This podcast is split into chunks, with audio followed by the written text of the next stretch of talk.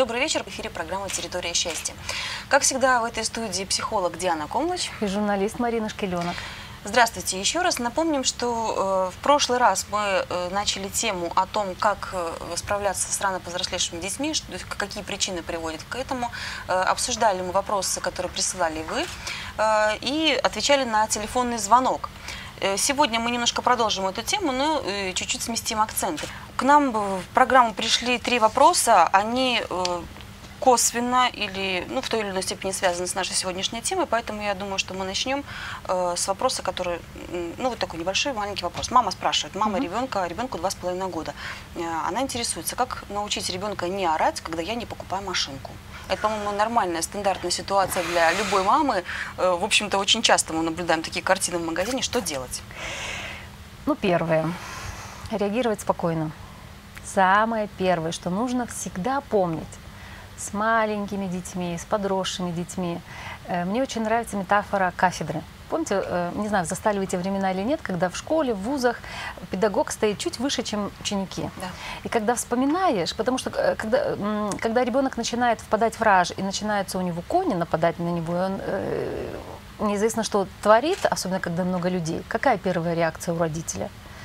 Сделать то, чтобы ребенок только замолчал. Замолчал. Или начинает первое, вообще самое-самое первое, которое мы часто даже э, осознанно не, не фиксируем, это беспомощность. Мгм. Да, ребенок орет, и я не знаю, что с этим делать. И тогда два варианта, как правило. Первый выскакивают, либо то, то поступить так, как вы сказали, сделать все, чтобы только он замолчал. И это, к сожалению, приводит к тому, что ребенок понимает, ага, все нормально, так можно получить все, что я хочу, и продолжает. Второй вариант, тоже часто встречающийся, это э, агрессивность, когда родитель начинает злиться, начинает э, кричать на ребенка, ругаться, ребенок себе орет, родитель себе злится, и, в общем-то, это ничего, ни к чему хорошему не приводит. Здесь есть несколько трюков, как можно себя вести. Ну, во-первых, можно просто спокойно объяснить ребенку, что ты можешь здесь биться как хочешь, орать, но машинку ты не получишь. Машинки сегодня не твоя очередь. Точка. И здесь очень важно выдержать родителю, оставаться спокойным и быть последовательным. Через какое-то время ребенок поймет, что ничего не будет. И можно дальше пойти, если хочешь, можно ему предложить вот что. Если хочешь, ты сейчас встанешь и пойдешь со мной, или остаешься здесь, лежишь и орешь. И подождать можно даже несколько минут, пока ребенок не переварит. Например, можно ему сказать, здесь еще есть в магазине много э, мест, куда я собираюсь зайти, там для тебя, для нашей семьи, посмотреть. Если хочешь, идем со мной, либо ты можешь остаться здесь и орать. Давать ему выбор и подождать какое-то время. А если ребенку два с половиной года, он способен осуществить это- этот выбор? Мы часто думаем о, дет- о детях гораздо хуже, чем они есть. Мгм.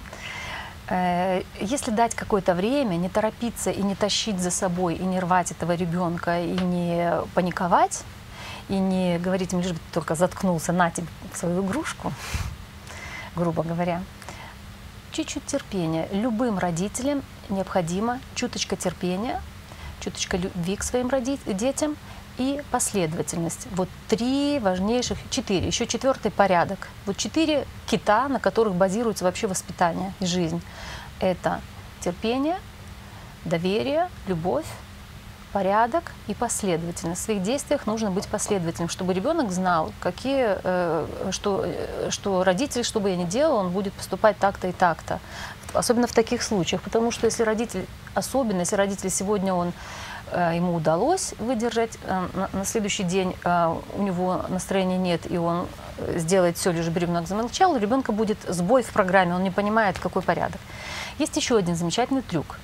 То, что я сейчас сказала, это был не трюк, это как э, дог- договариваться с ребенком, заключать с ним контракты, давать ему выбор. Как правило, как правило, ребенок полежит, подумает, машинку я тебе все равно не куплю, искать нужно спокойным, твердым тоном, машинку я тебе все равно не куплю сегодня. Э, И у меня в планах еще есть можно какие-то, я не знаю, куда там вы собираетесь с ребенком еще пойти, может быть, какие-то интересные для него вещи, там, я не знаю, в кафе пойти или еще куда-то. Вспомнить, что может его заинтересовать. Да, что я собираюсь пойти в тот-то отдел или, или туда-то еще. Ты, у тебя есть два варианта. Ты можешь остаться здесь и орать, но я все равно уйду. Либо ты можешь встать и пойти со мной. И подождать немножко. Дать ребенку время осознать. Второй трюк – Э, который я видела, который сработал шикарно. Это немножко такой э, провокационно гипертрофированный. То есть, когда родитель, я была свидетелем того, когда в возрасте полутора лет девочка начинала, это была девочка, полтора, около двух лет ей было, и вот она э, была с мамой у бабушки в гостях, и вот начинала добиваться своего таким образом. Падала на пол, кидалась, била ногами, ее, все выкручивала. Никто не знал, что с ней делать. Ни бабушка, ни мама, ни родственники ее успокаивали, ее предлагали ей то и все. Не помогало. Через какое-то время приехал папа в гости. И когда она в очередной раз кинулась на пол, он сел и сказал, посмотрите вы, ай-яй-яй, как ты красиво умеешь по полу, по полу кататься. Ну-ка, ну-ка, ножкой. Ну, еще, еще, сильнее, покажи. Не, это слабо, давай сильнее. И он это так сделал, гипертрофировал все, что она делала, что у нее пропал весь интерес. Все, она поняла, что э, эта схема не работает. И с тех пор раза два-три еще попыталась повторить, а вся семья взяла это на вооружение, и все, не то, никто над ней не смеялся, просто сделали из этого шоу, сделали, ну давай, все, супер, класс, покажи себя, как ты, давай, силы много, вперед. Во-первых, это дало ребенку выразить себя и понять тому, что к нему отнеслись серьезно, но в то же самое время у нее ничего не оставалось она, делать. Она думала, что просто неправильно поняли ее родители. Я не знаю, что она поняла. Факт в том, что раза два-три она это повторила и потом делать перестала. Угу. Так что вот такие с маленькими детьми нужно их, э, э, нужно к ним относиться серьезно и нужно понимать, что они очень-очень-очень многое понимают и что они не такие глупые, как мы о них думаем. И часто, когда я вижу, когда взрослые люди сюсюкаются с детьми, э, меня это наводит на размышления. Здесь я могу тем, кто интересуется, порекомендовать одну книгу. Я ее не видела в продаже, но я видела ее в интернете. Это переводная книга, она называется «Я с солнца». «Я с солнца». «Я пришел с солнца». Да? Эту книгу написал, по-моему, э, мальчик. Он начал ее писать Э, вернее, он начал дел... родители его начали делать заметки, когда э, ему было года три, они стали замечать какие-то особенности, что он говорит, как он говорит, какие вещи он произносил. Они удивлялись очень, они были наблюдателями, стали делать заметки. Когда ему было лет шесть, он стал сам кое-какие-то вещи рисовать, книжечки, он стал делать книжечки, рисовал и стал уже подписывать. И потом, эм, э, когда ему лет 7-8 было, э, им повезло, они встретились с одной женщиной, издателем. Она прочитала, э, увидела эти записи, его рисунки. Сначала она хотела писать книгу о нем, а потом, когда она увидела все это, она сказала, нет, какой о нем? Он, он автор. И вот, вот достаточно толстая книга, и там она состоит из жизненных историй, из жизненных диалогов, из размышлений мальчика о жизни, о Боге, об многих вещах. Невероятная книга, очень интересная. И когда она попала в мои руки, я ее прочитала, и я, у меня кардинально поменялось отношение к детям. Кардинально. Я стала совершенно по-другому их видеть, я стала совершенно по-другому с ними разговаривать и с ней, на них смотреть. Так что могу порекомендовать и родителям прочитать эту книгу обязательно, и всем тем, кто интересуется. Э, в интернете ее можно найти. Не помню, кто ее перевел. По-моему, зовут женщину Марина, фамилию не помню. Угу. Могу ошибиться, может, Мухин, не помню. Но я набирала, э, мне ссылку скинули. В принципе, можно даже подумать, э, если я ее найду, если это возможно, мы можем в конце нашей передачи да. эту ссылочку скинуть на эту книгу, угу. чтобы наши э, э, читатели уже и зрители могли ее почитать, потому что она очень любопытна. Да. Хорошо, давайте следующий вопрос, да. который у нас продолжает нашу прошлую тему. Добрый день, Диана. Меня зовут Ольга. Можно сказать, я была в свое время рано повзрослевшим ребенком, так как после меня родились двойняшки, и матери было очень тяжело уделять внимание всем.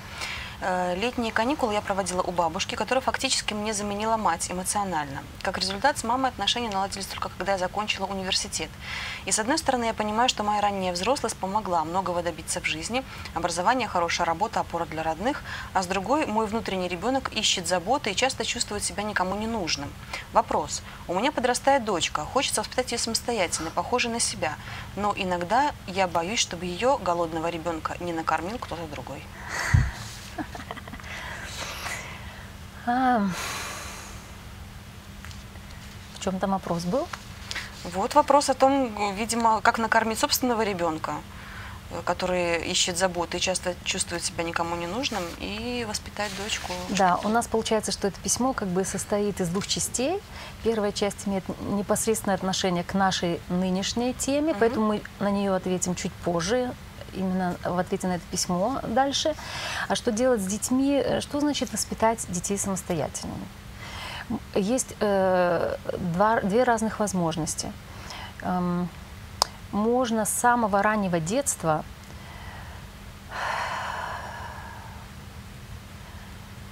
относиться к ним как к равным себе. И это перегружает. Да, это те э, семьи, те родители, которые дружат с детьми, которые воспринимают детей на равных, которые у нас все равны. Но это не так. Дети, они гораздо слабее. Они, мы не знаем, э, может быть, их душа и сознание выдают очень мудрые вещи, но в физическом плане им необходима забота родителей. И поэтому я не думаю, что если наша уважаемая зрительница будет много времени уделять своей дочке и целовать ее, обнимать, холить, лелеять какие-то вещи, пока она маленькая, делать за нее или помогать ей делать, что это сделает из ее детки э, не самостоятельную. Здесь нужно помнить о том, что чем раньше, чем старше становится ребенок, тем больше у него может, должно становиться этой самостоятельности. Да? Постепенно, Постепенно, не сразу, постепенно. не, в- не сразу. Если ребенок в три года кричит «я сам», э, взрослый может определить, что он может на самом деле сделать сам, а где ему, что ему еще не по силам. И чем больше родители вот это э, муссируют и культивируют, что ты же сильный, ты самостоятельный, вау, ура, молодец, мы сами, взрослые, не понимаем, какой вред мы наносим наш- э, нашим детям. Я недавно была свидетелем у моей подруги, мы, а, благо она подготовленная уже мама, и мы наблюдали такую картину, ее двухлетняя дочь пришла с улицы и была в комбинезоне. И, а до этого моя подруга тоже, они все время ее поддерживали, что ты молодец, классно, ты сама справишься, ты сильная, ты можешь. И ребенок так к этому привык, э, что она эм, не могла себе внутренне позволить э, не то, что попросить маму раздень меня, а вообще позволить подойти к себе и раздеться. Она, э, вот она, то есть ей настолько была вот это важна вот, вот этот статус, что я самостоятельная в два года-то. Какая в два года может быть детка самостоятельная? Мы иногда необдуманно используем какие-то слова, хотя мы х- э, из благих намерений мы хотим подбодрить ребенка, хотим дать ему как такой толчок к развитию, а на самом деле мы их нагружаем тяжелейшим грузом. И вот эта детка в два года стоит и пытается сама какой как расстегнула комбинезон и пытается сама его снять. А она не может его сама снять, потому что он зимний и он теплый. И она орет, и она плачет. Маму не подпускает. Мама говорит, давай я тебе помогу, я тебе чуть-чуть покажу, как это делать. И дальше, может быть, она же не может вот так себе сама снять. Рукавчик-то надо снять. И она, в общем, она билась в истерике, ну, минут 15-20. В итоге мама сняла с нее этот комбинезон, и она, она одень мне его обратно. В общем, и попала в раж. Благо, мама была, мама уже у нас продвинута, и мама уже знает э, то, что вот это вот поддержание излишней самостоятельности может быть вредным. И она есть здесь тоже, когда ваш ребенок входит в раж, есть один очень хороший э, метод, который с маленькими детьми можно использовать. Почему? Потому что он требует усилий. И когда ваш, вас ребенок отталкивает, его нужно наоборот обнять. Все. Его нужно обнять и держать до тех пор, пока он не обессилиет и не сдастся вам в руки. И здесь нужно э, просто, вот просто держать, не ослабляя, скажем так, объятия, держать, пока ребенок не сдастся. Э, По одной простой причине, что это, чтобы это не привело к прерванному движению к матери. Например, вот такие Что вот значит прерванное движение? прерванное движение любви. Это термин, который ввел Берт Хеллингер.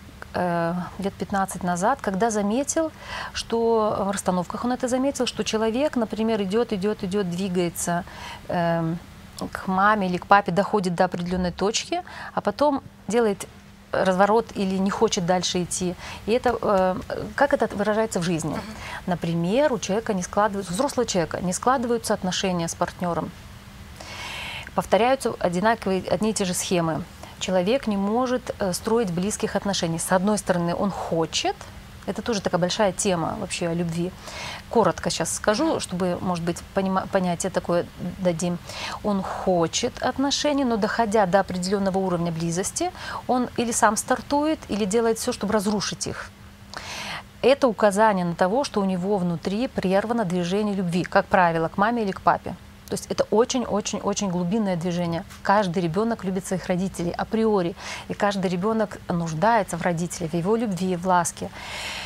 Но в детстве, например, э, когда это движение любви может прерваться, это могут быть очень разные ситуации, начиная от разлуки в роддоме, э, э, когда, например, э, любые ситуации. Мама э, оказалась в больнице, и ребенок месяц ее не видел. Либо мама уехала куда-то, ребенок не видел. Либо, ребенок, то есть э, ребенок попал куда-то. Разлучение может привести к прерванному движению, когда ребенок в, малом возрасте понимает, что э, то, что любишь, э, оно исчезает. Да, и он начинает внутри закрывать, лучше я вообще не буду это делать, потому что это лучше я вообще не буду никому приближаться, потому что это больно.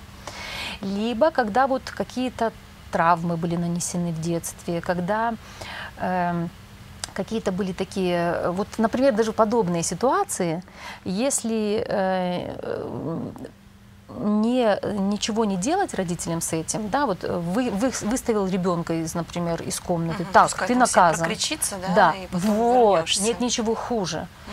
Вот, нужно, э, это может привести к прерванному движению любви. И это оказывает, эм, как я уже говорила, очень большое, большое влияние на дальнейшую жизнь.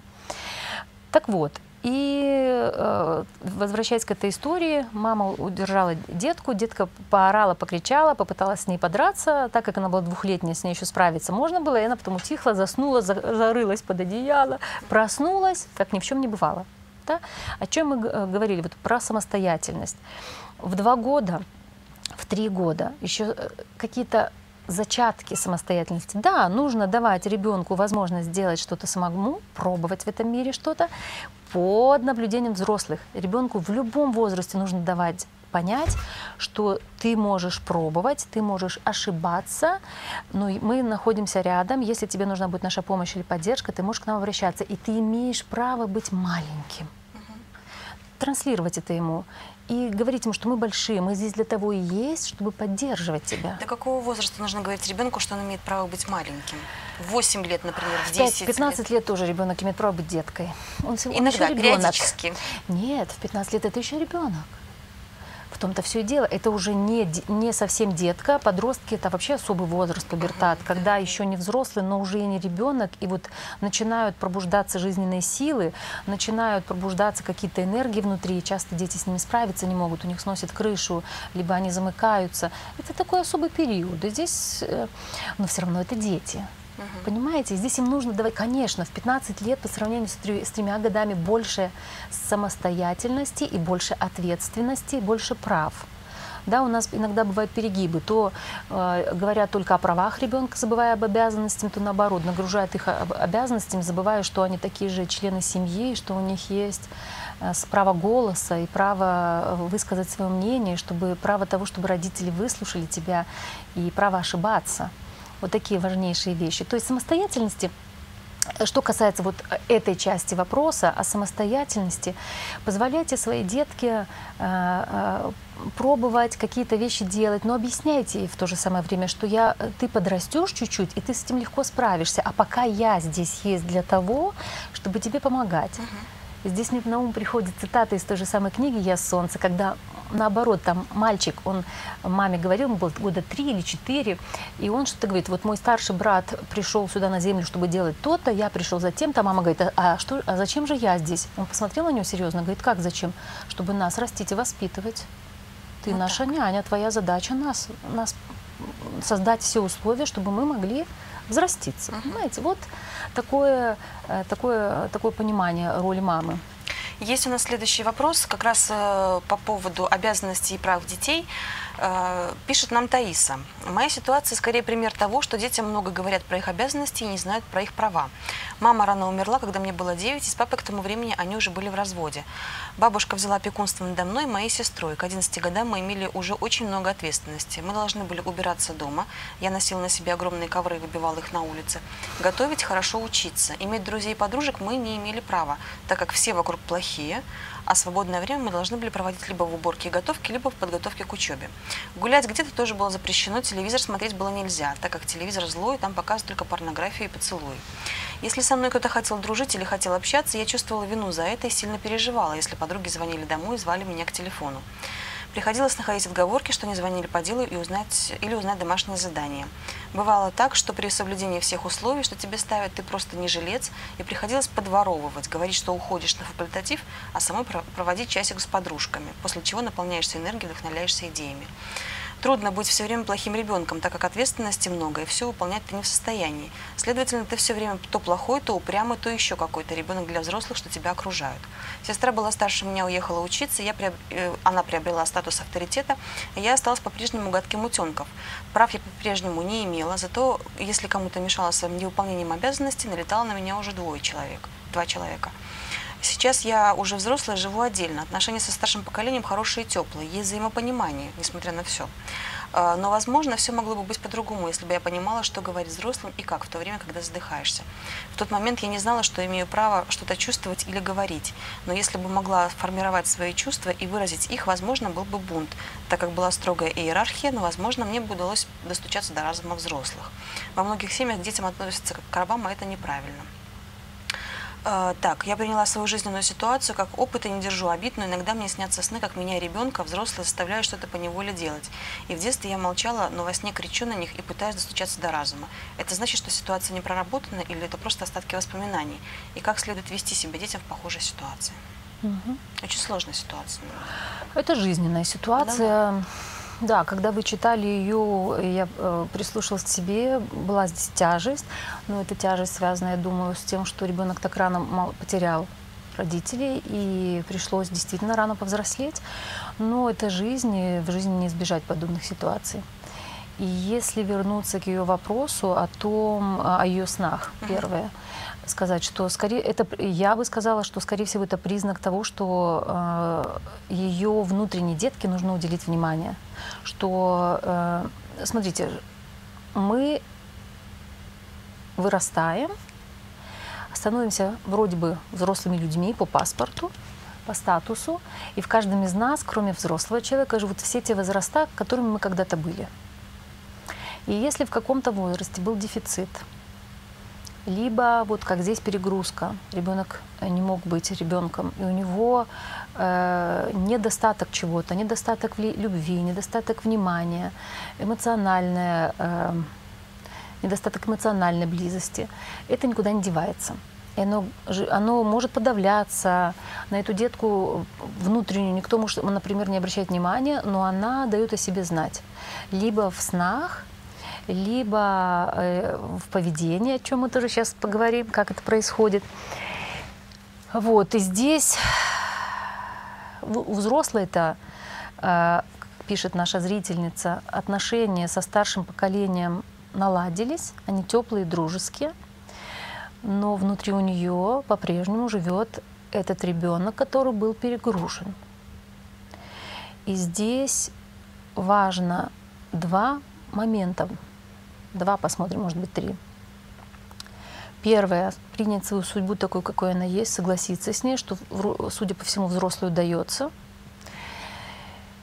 И сказать хотя бы в душе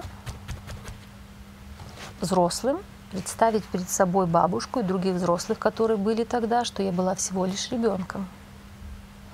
И вы не имели права так поступать со мной. И мне было очень тяжело. И мне было больно и одиноко дать возможность себе и своим чувствам быть.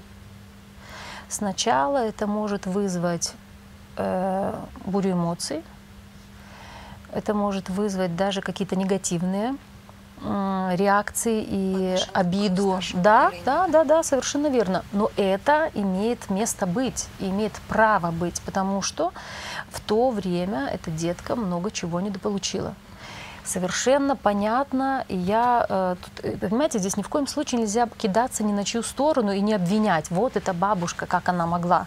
Представьте себе, как чувствует себя человек, не знаю, в каком возрасте, в пожилом, не в пожилом. Она, у нее есть свои представления. У нее умирает дочь, и на руках остаются два, два несовершеннолетних ребенка. И она воспитывала их и давала им э, все то, что было в ее силах. Так, как она умела и как могла. Это нужно понимать, ее нужно понимать, но и эту травмированную детку нужно тоже понимать.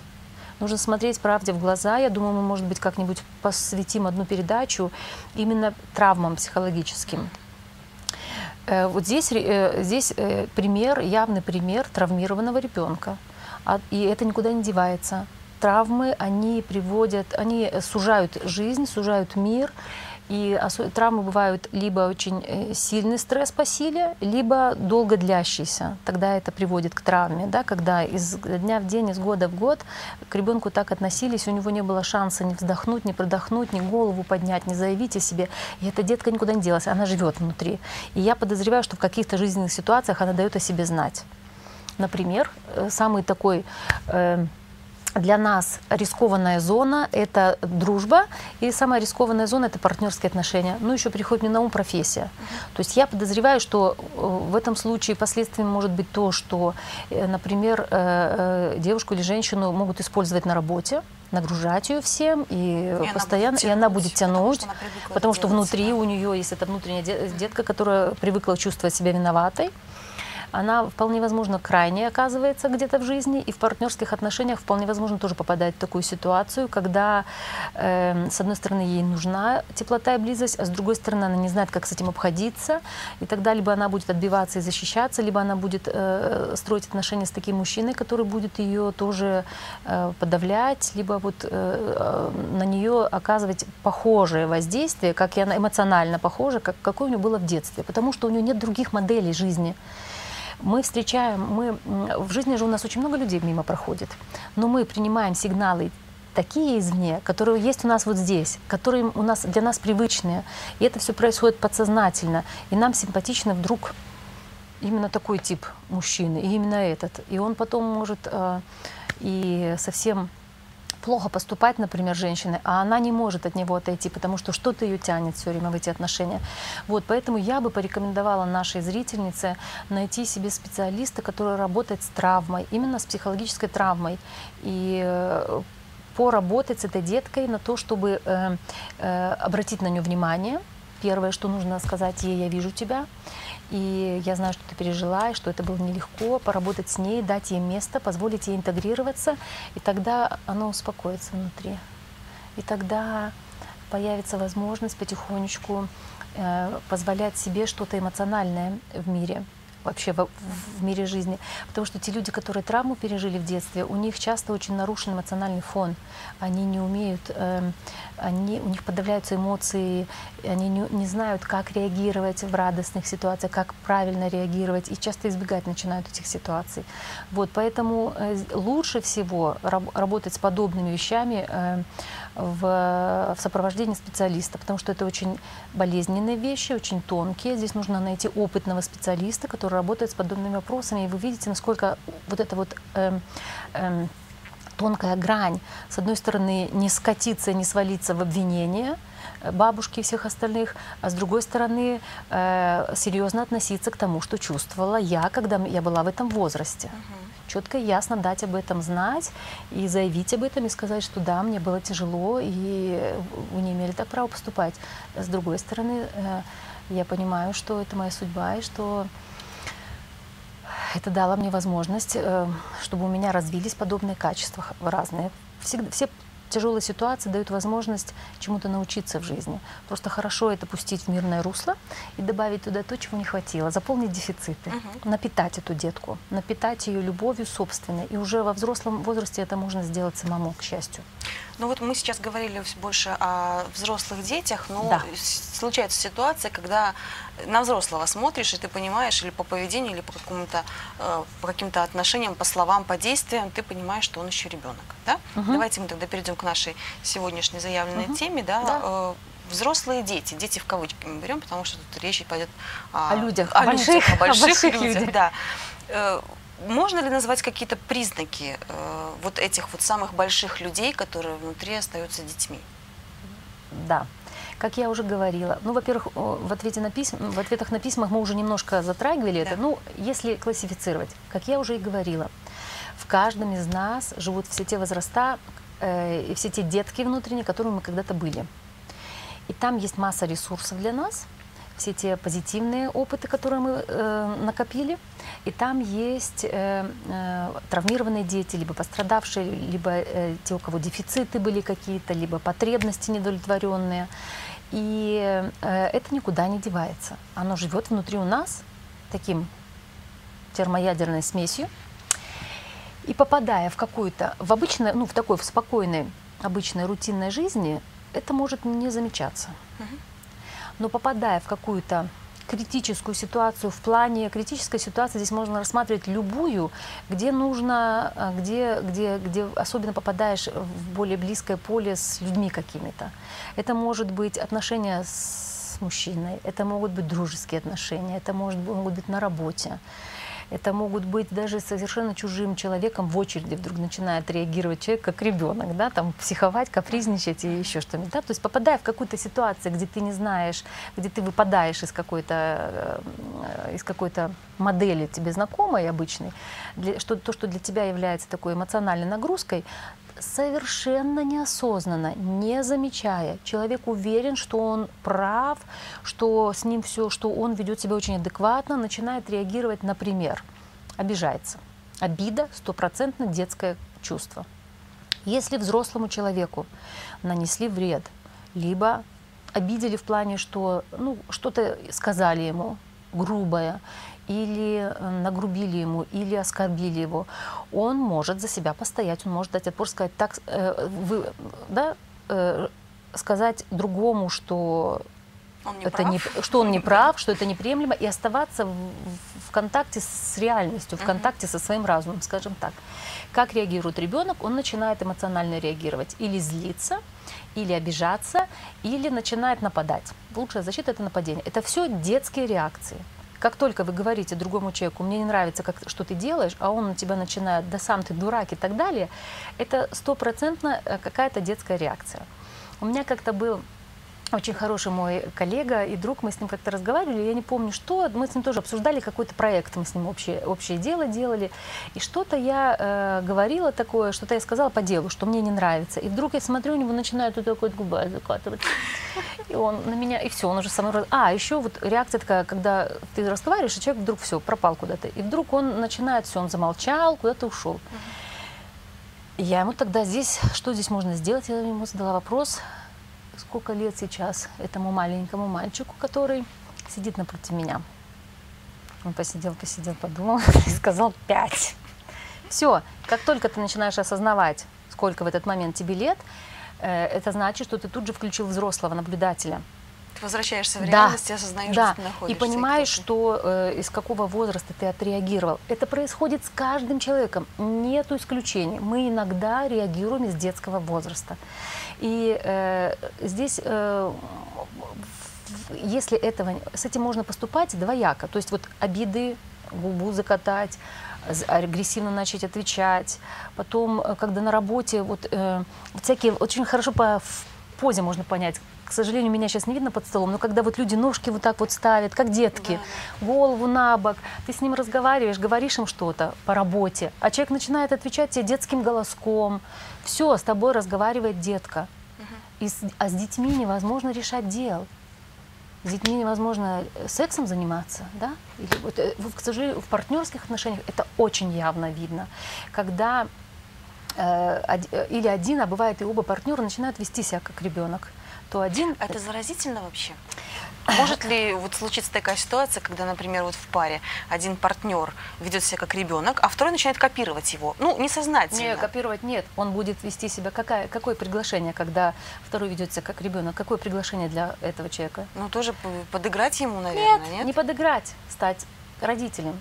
И сказать А. ему, ты что здесь выделываешься? Ты что губу Нет, но это с точки наехать?» зрения психологии правильно, да. Вот если Нет, это, вдруг... это тоже неправильно, потому что ты тогда в лифте. Смотрите, получается, а, я вас понимаю, бывают и такие. Один в детство впал, И ты второй, дурак. да, и второй сказал, сам дурак, забирай свои игрушки, не писай в мой горшок. И все.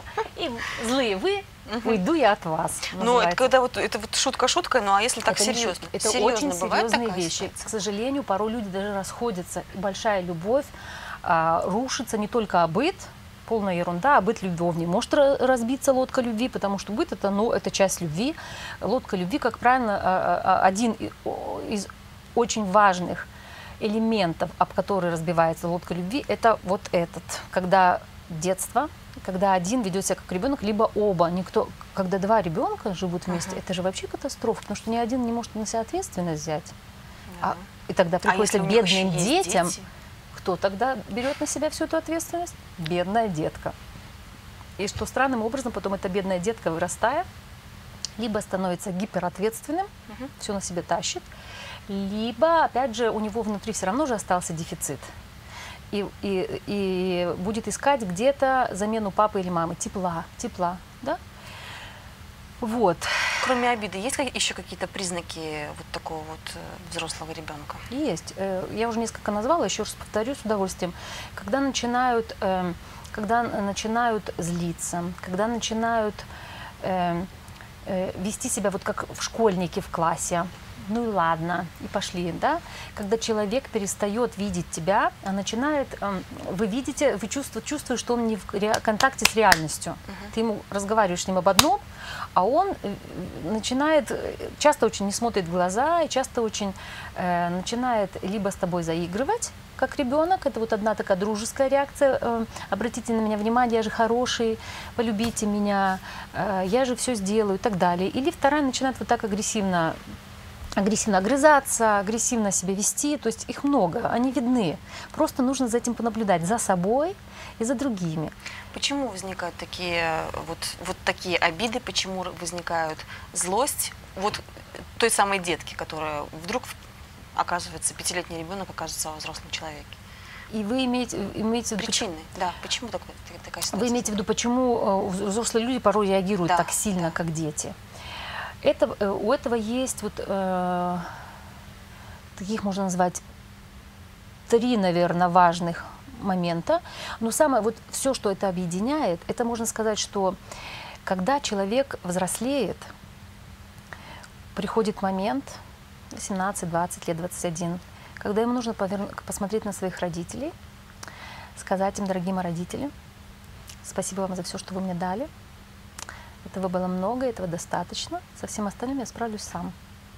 Поклониться им, развернуться и пойти в свою жизнь. У нас нету таких ритуалов. И поэтому у нас часто вот это застревание идет в детстве. И когда не произошло вот такой уход во взрослую жизнь, это часто бывает. Например, когда в семье родители, у них, например, один из, приведу несколько таких больших э, моделей, когда это происходит. Когда родители все время относятся к своему уже взрослому дитю как к ребеночку. С обоечки дают, носик вытирают, рубашечки гладят. Девочки тоже, ой, смотри, тебе 20 лет опекают, где ты, где ты, каждый час звонят. 20, а то в 40 40, бывает. да. Что происходит? Родители не отпускают своего ребенка во взрослую жизнь, подрезают таким образом крылья, а ребенок из любви к своим родителям, опять же, бессознательно, не понимая этого, остается для них деткой. Э, Часто это происходит у родителей, во-первых, э, трудно им отпустить, либо когда отпускаешь своего ребенка, приходится повернуться друг к другу, посмотреть друг на друга и сказать, есть ли у нас с тобой еще что-то общее, кроме этих детей. А это очень большой риск. И тогда родители предпочитают концентрироваться на взрослых детей, вроде бы хотят, чтобы они были счастливы и чтобы у них все было хорошо, но в то же самое время, как ни странно, э, чем больше у детей проблем, тем больше они этим заняты, и им некогда друг с другом строить отношения, понимаете, когда перемешиваются два этих слоя, пара и родители. А дети для своих родителей готовы на все. И очень часто, чем я занимаюсь на, э, в работе, на консультациях, либо проводя расстановки, именно помогаю уже взрослым людям попрощаться с родителями и сказать им, что я выросла или я вырос, и я иду в свою жизнь. Все. Это один такой момент. И здесь, и здесь такие дети, э, в, это, в этом, вот, вот здесь, какие здесь взрослые дети? Это те, кто милашки, те, кто всегда очень дружелюбные, голос у них такой детский. То есть они вроде взрослые, но они априори выглядят как дети. Выражение лица детское всегда, да? Голос детский такой. То есть ты смотришь, тебе говорит человек, ему 30 лет, 27, 35, и ты думаешь, боже мой, больше 20 не дал бы, да, по выражению лица. Вот это такие детки, которые очень часто для своих родителей остаются детками. Вторая часто встречающаяся модель – это то, что мы с вами уже говорили, те э, люди, которым в детстве э, не хватило тепла. Вот то, о чем писала наша э, зрительница нам.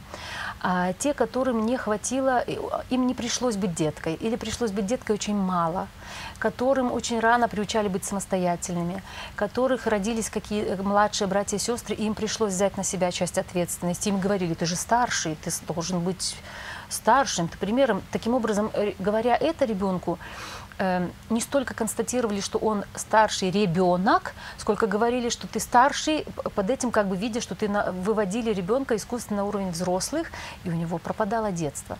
А оно никуда не девается. Любому ребенку нужна эмоциональная подпитка.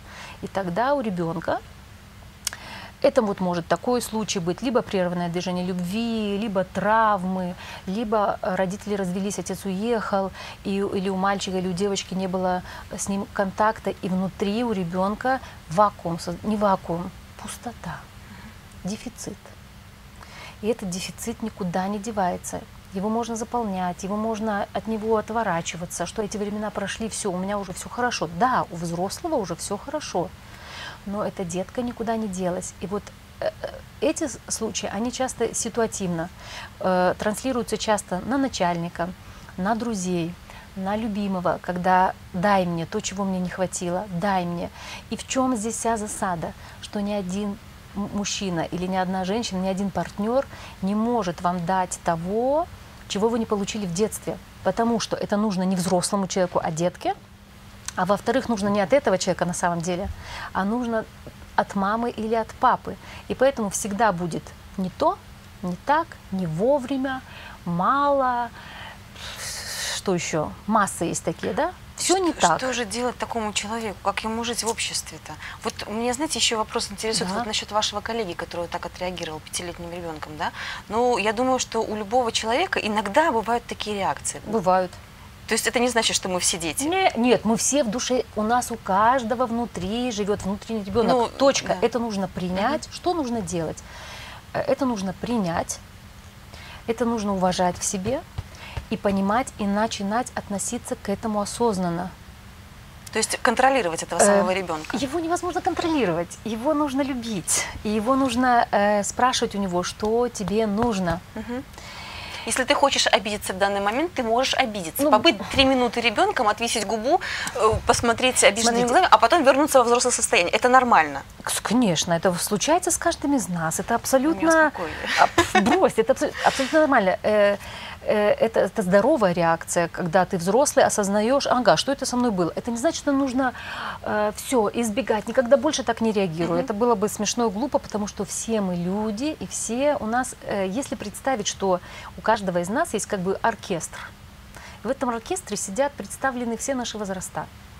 И дирижер, дирижерская палочка, по идее, должна быть у взрослого. Uh-huh. Да? Для того, чтобы вся эта махина, а это огромная махина, могла э, не в унисон, а гармонично играть, э, как, как оркестр, чтобы могла из, не какофония, а чтобы была красивая музыка у каждого своя. И часто, когда человек приходит, спрашивает, чего вы хотите, он говорит, гармонию. Я спрашиваю, как вы ее понимаете? Потому что вот гармония, я подозреваю, это и есть жела- э, э, желание человека быть с собой в гармонии, быть, чтобы все было в ладу с собой. И, и такое случается иногда, что какой-то ребенок выхватывает эту дирижерскую палочку, какой-то возраст, и начинает там что-то свое махать, или там, вот я, например, когда руками ма- машу, понятно, что я в какой-то более юный возраст попадаю, но это тоже часть моей эмоциональности. Я это прекрасно понимаю. Когда-то я пыталась с этим бороться, ручку в руках держала, там руки сжимала, а потом поняла, что это совершенно глупо бесполезно, что это часть моей жизни. И наши детские возраста это на самом деле огромные ресурсы для нас.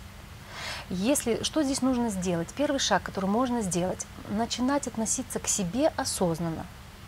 Во-первых, отслеживать на самом деле, как я сейчас отреагировал, из какого возраста, как взрослый. Признаками взрослого является э, ясность ума, э, нет особой такой эмоциональности. Она есть, но она такая спокойная. Взрослые обычно реагируют адекватно на, с контекстом. Совпадает реакция с контекстом. Если э, человек реагирует неадекватно контексту, либо слишком сильная реакция, да, тебе сказали там, э, пришел начальник и говорит, «Э, вы знаете, Марина, вы сегодня не очень, э, ну, не очень хорошо написали там свой отчет, например, и вы тут же бросаетесь в слезы, начинаете рыдать и говорить, а, все, конец света, жизнь закончилась. Понятно, реакция гипертрофированная. Понятно, что это ну никак не взрослый человек так реагирует. Взрослый скажет, блин, ну конечно, неприятно, попала в засаду, но Ну, ничего, справимся. Кстати, вспомнила еще одна из признаков детских чувств – это чувство вины. Чувство вины. Это вот э, тоже нам в письмах описывали, когда оно из-за того, что тебя все время, например, ругали, ругали, ругали, оно культивировалось внутри, и ты уже по любому поводу виноват. Еще не виноват, тебе пришли просто замечания сделали. Вот вы знаете, у вас здесь неправильно э, запятая поставлена. Все, а ты уже чувствуешь, что ты последний человек на этой земле, и что тебе вообще места здесь нет. Свет закончился. Свет заканчивается у детей.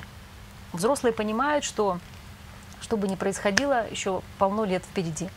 Так вот, начинать это, э, еще вторая реакция несоответствующая с контекстом, это отсутствие ее. То есть есть контекст, к вам приходят и, и, например, на ногу наступают, или кто-то вас толкает, или кто-то вас оскорбляет, а вы, ну, ну, вы говорите, ну ладно, ладно, я прощаю и так далее. Нет, у меня не хватает мужества пойти и сказать своему начальнику, что я пошу как лошадь, а мне платят копейки.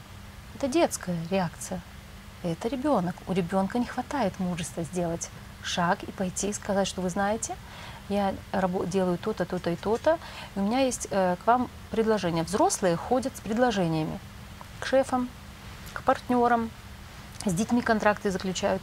У меня есть такое предложение. Вот смотрите, у меня столько-то, столько-то обязанностей, я за это получаю столько-то, но в реальности я делаю то-то и то-то, а получаю гораздо меньше, например. Э, Вот есть, как я вижу в этой ситуации, я себя чувствую плохо, я начинаю болеть, и я уже начинаю злиться. И вы знаете что, я хотела бы вам такое предложение сделать. Либо я делаю вот эту работу, я могу ее делать, она мне по силам, мне хватает сил. Я делаю эту работу, но я хотела бы, чтобы мне за нее адекватно платили, например, называйте сумму. Адекватную. Дети всегда занижают себе. А у взрослого всегда есть ощущение, сколько это стоит. Сколько так, чтобы я не болел и чтобы я не злился, но и не перебор. Потому что когда перебор, начинаешь чувствовать, что халявишь. Либо я могу получать эту зарплату и выполнять обязанности вот столько, такой объем работы. Если вы с этим согласны, тогда все остальное, пожалуйста, забирайте у меня, отдавайте другому. Взрослые выходят с предложениями. Вот. И когда начинаешь понимать, а дети, они и либо неловко сказать другому, ой, и либо, ну как я могу другого, и, либо все прощения такое, знаете, все прощения. Да я вообще ничего не стою, ну толкнули меня, сама виновата, сама заслужила. Это все такие детские реакции, опять же, часто очень навязанные. И здесь очень полезно, во-первых, начать за собой наблюдать. И как только вы выходите из любой реакции своей, из любой, я вам гарантирую, я в них попадаю. Все люди, если вам кто-то скажет на этой земле, что он не- взрослый человек никогда в жизни не реагирует как ребенок, скажите ему, да, конечно. Но это не так. Все люди порой реагируют как дети. Даже самые мачо и самые крутые и мужчины, и женщины порой ведут себя как дети. Но когда ты, и они, самое интересное, они этого даже не замечают. Как будто бы внутри, вот это внутренний оркестр, как будто бы все сидят спиной друг к другу. и нету контакта между ними. И, и тогда получается так, кто-то вскочил, выхватил палочку дирижерскую, сел и начинает что-то делать. Тут кто-то вскочил, у него вырвал. И, а, а человек-то один и тот же, и он, э, это даже можно в Что беседе... происходит Да. с человеком в такое время? А иногда, когда люди себя, вот э, вспомните ситуации, наверняка были, когда человек вдруг то он с вами сидит, разговаривает нормально, то вдруг с ним что-то происходит Да, ты не невероятное, он начинает... Да, абсолютно. И это он нормальный, просто у него внутри нет лада в его оркестре, дирижерская палочка не у взрослого. Как ее можно взрослым получить? Ему это надо начать за собой наблюдать. Наблюдать и констатировать для начала э, факт, само собой пост, или во время ситуации очень трудно выйти, когда ты враже в детском, выйти очень трудно. Но после него, например, кто-то хороший друг может помочь, как я своему другу сказала, сколько тебе сейчас годов, он тут же расхохотал, он посидел сначала минуту с такой же губой, потом сказал пять лет и начал хохотать, и начал говорить, боже мой, точно, все, весь конфликт, и он начал со мной, весь конфликт исчез, и он начал со мной совершенно адекватно разговаривать. Да? То есть начать за собой наблюдать и э, смотреть, э, сколько мне сейчас было лет, без осуждения, не ругая себя, понимая, что даже если я себя вел сейчас так, со мной все нормально, что это абсолютно нормальная реакция, только подумать, как я могу это оптимизировать, чтобы мне комфортно жилось и другим комфортно жилось, и чтобы, если я какую-то коммуникацию с людьми веду, чтобы это до людей доходило. Потому что когда видишь себя, взрослая тетка сидит и ведет себя как ребенок, это смотрится подозрительно, да, начинают. Вот. Либо взрослый мужчина 45 лет, а ведет себя как студент, например, многие Ну, те- если в соответствии с ситуацией такая реакция тоже имеет место Иногда быть? можно по- по- Побаловаться. побаловаться, иногда можно встретиться и вспомнить э, молодость и ха-ха, и хихи, но когда на взрослый какой-то взрослом э, встрече, на деловой человек начинает себя вести неадекватно, это же Мгм. тоже странно. А если, например, взрослая женщина, с- у которой есть взрослый ребенок, Мгм. а, и взрослая женщина начинает одеваться вот как эта самая ее дочка, Это ужас. Вот И начинает еще обращать внимание на мальчиков юных запросто, и копирует, копирует поведение. и дружит с подружками своей И дочери. дружит с подружками гораздо больше, чем дочка Ужас. дружит с ними. тогда ее дочь оказывается сиротой. Это, конечно, ведет к соперничеству. Это, это, тот, это тот синдром, когда взрослые люди пытаются сохранить, угнаться за молодостью и быть вечно молодыми, хотя все прекрасно знают, что это невозможно. И, и все пластические операции на лице видны, и все подтяжки, и все ботексы, они видны, и они выглядят ужасно, и все становятся на одно лицо. И э- это иллюзия. И это, конечно, ну, э, скажем так, трагично я бы так не назвала, но это Эх, каждый человек имеет право жить так, как он считает нужным. Точка. Это, и он нормальный, если он так живет. Это его право. Я абсолютно спокойно отношусь к людям, которые пытаются соперничать со своими девочками в э, погоне за кавалерами. Но э, гораздо эффективно и гораздо больше в контакте с реальностью, с жизнью и с радостями жизни. Не в погоне за какими-то удовольствиями, а именно в контакте со вкусом жизни, с жизнью самой, когда ты в контакте со своим возрастом, когда ты адекватно реагируешь на людей, и когда ты не соревнуешься с молодежью, позволяешь им быть такими, какие они есть, и э, можешь какой-то совет дать своей взрослой дочери, и, но позволяешь ей жить своей жизнью и самой принимать решения. И опять же, когда я все никак не, не дойду дальше. Когда осознанно начинаешь э, наблюдать за собой, видишь свои реакции, тогда ты можешь, во-первых, ты все меньше и меньше туда попадаешь. Во-вторых, ты можешь уже э, более адекватно реагировать. В тот же самый момент можешь сказать, слушай, извини, пожалуйста, я сейчас немножко неадекватно отреагировал. Да? В-третьих, э, э, если вы понимаете, если вы знаете историю своей жизни и понимаете, что где-то у вас там есть дефицитарная детка, у которой были дефициты, у которой была травма, либо, либо нехватка чего-то, либо по какой-то причине у вас прервалось движение любви к родителям, обратиться за помощью к специалисту, потому что самому с этим справиться сложно. И это потому что ты сам в этом варишься. Ты уже и так наблюдаешь как взрослый за этим. Для этого и есть э, специалист, для того, чтобы с этим работать.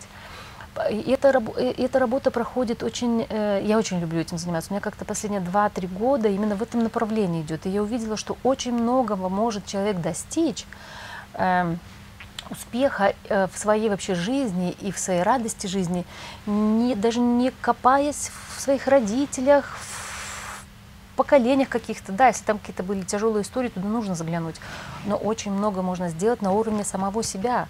Этот оркестр нужно рассадить в нужном порядке, дать каждому его инструмент, посмотреть, кто на что способен, какие у меня есть ресурсы. Это невероятно ресурсное поле.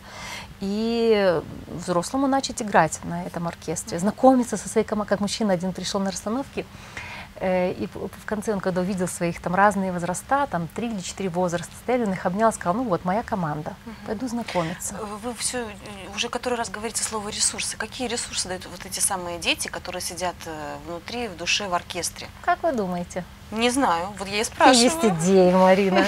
Какие есть идеи? Для творчества, наверное, какой-то креативность. Творчество, креативность, жизненная сила. Откуда к нам жизнь идет? Жизнь идет. Она дает нам розовый цвет щек, блеск глаз, который сейчас у вас в глазах. Это все тот ресурс. Э, смотрите, когда ребенок дефицитарный, у него чего-то ему не хватило, да, он начинает деструктивно себя вести внутри и он разрушает жизнь человека, не он, а вот это состояние, это, это, это конечно, состояние внутреннее наше.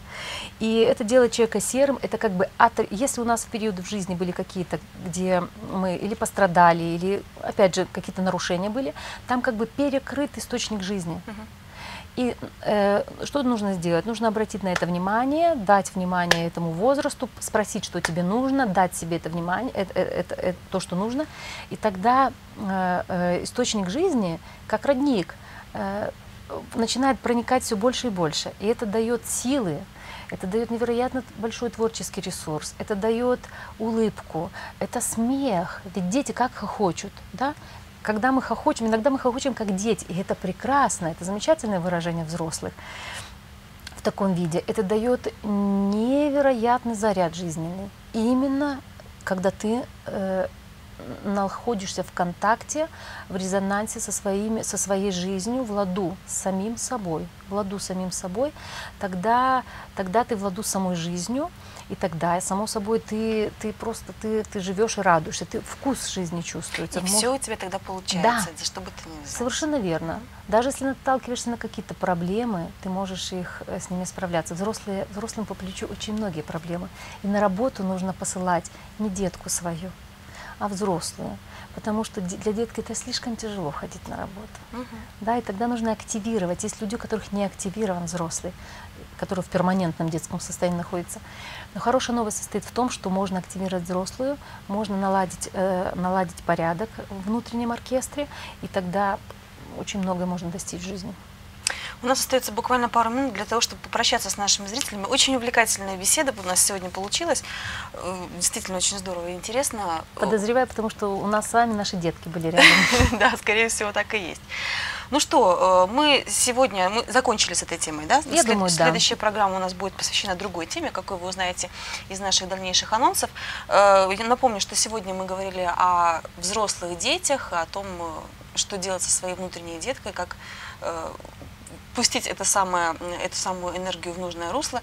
Вы хотели, Диана, что-то сказать? Да, я хотела поблагодарить. Совершенно верно. Во-первых, я хотела поблагодарить наших уважаемых зрителей за то, что они так внимательно относятся к нашей передаче. Сказать вам большое спасибо за ваши письма, за ваши вопросы. И, конечно, мы будем очень рады, если вы будете звонить нам в прямой эфир. Мы ответим на все ваши вопросы. Присылайте, пожалуйста, свои ситуации, свои вопросы. И еще раз повторюсь, что гораздо больше мы сможем вам помочь, если вы наберетесь смелости, если взрослый возьмет дирижерскую палочку в руки и позвоните нам, вам совсем не обязательно нужно называть свое имя, вы можете просто рассказать ту ситуацию, которая вас беспокоит в данный момент, и мы будем рады вам э, помочь. Да, в прямом эфире мы помогаем. На прошлой программе как раз это самое случилось. На этом мы с вами прощаемся. Спасибо, что были с нами. Оставайтесь тут. До свидания.